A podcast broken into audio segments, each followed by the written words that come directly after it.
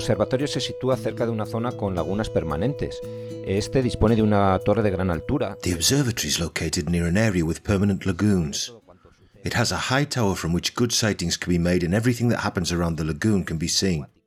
Numerous species of aquatic and steppe birds can be seen, such as cranes, great bustards, little bustards, mallards, grey herons, black and white storks, marsh and Montagu's harriers.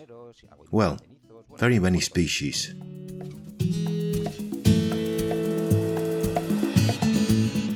Tourism in Madrigalejo. Smart tourist signs in audio format. Bird watching point.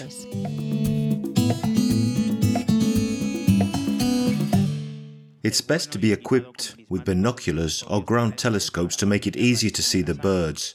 There are also information panels on the species that can be spotted and the characteristics of the environment. The birdwatching point is part of the Arrozales de Palazuelo y Guadalperales Special Protection Area for Birds, a protected natural area with significant biodiversity. This natural enclave stands out for being humid and for the presence of aquatic birdlife of international importance, which drinks from the Alcollarín, Ruecas, and Gargaligas rivers. The waters in the SPAB, dominated by crops and pastureland, are home to the common otter and the Mediterranean pond turtle, species that coexist with significant populations of birds, such as colonies of thistletails and cattle egrets, as well as black-tailed godwits and common cranes.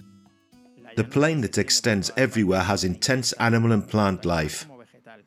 Irrigated crops occupy the largest areas around us.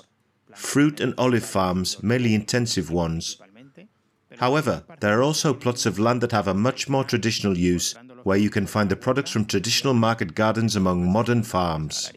Un paseo alrededor de la laguna es muy didáctico. A walk around the lagoon is very educational, where we'll be close to a multitude of species that will not be easily frightened if we walk at a leisurely pace. The vegetation is very interesting, the riverbank vegetation, the bushes and plants that sink their roots into the water. You'll find it all interesting and thought provoking.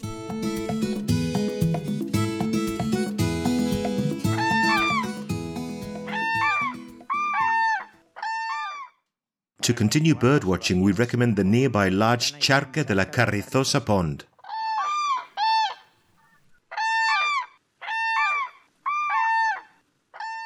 The birdwatching point is at its busiest in winter when cranes arrive from northern Europe to spend the colder months here.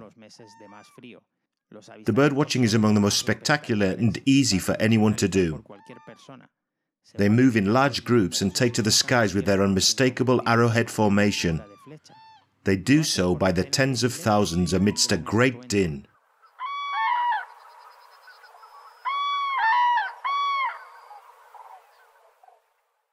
Very near here in Moheda Alta is the largest rooting site for cranes in Spain.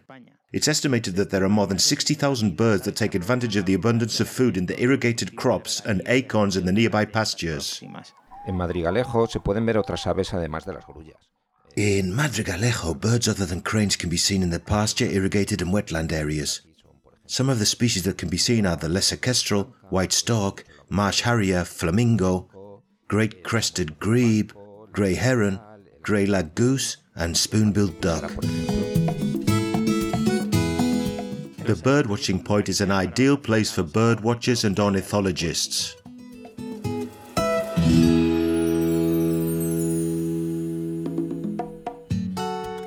A production for Radio Viajera, financed within the framework of the Project for the Development of Smart Villages of the Government of Extremadura and the European Union, with the support of the Madrigalejo Town Council.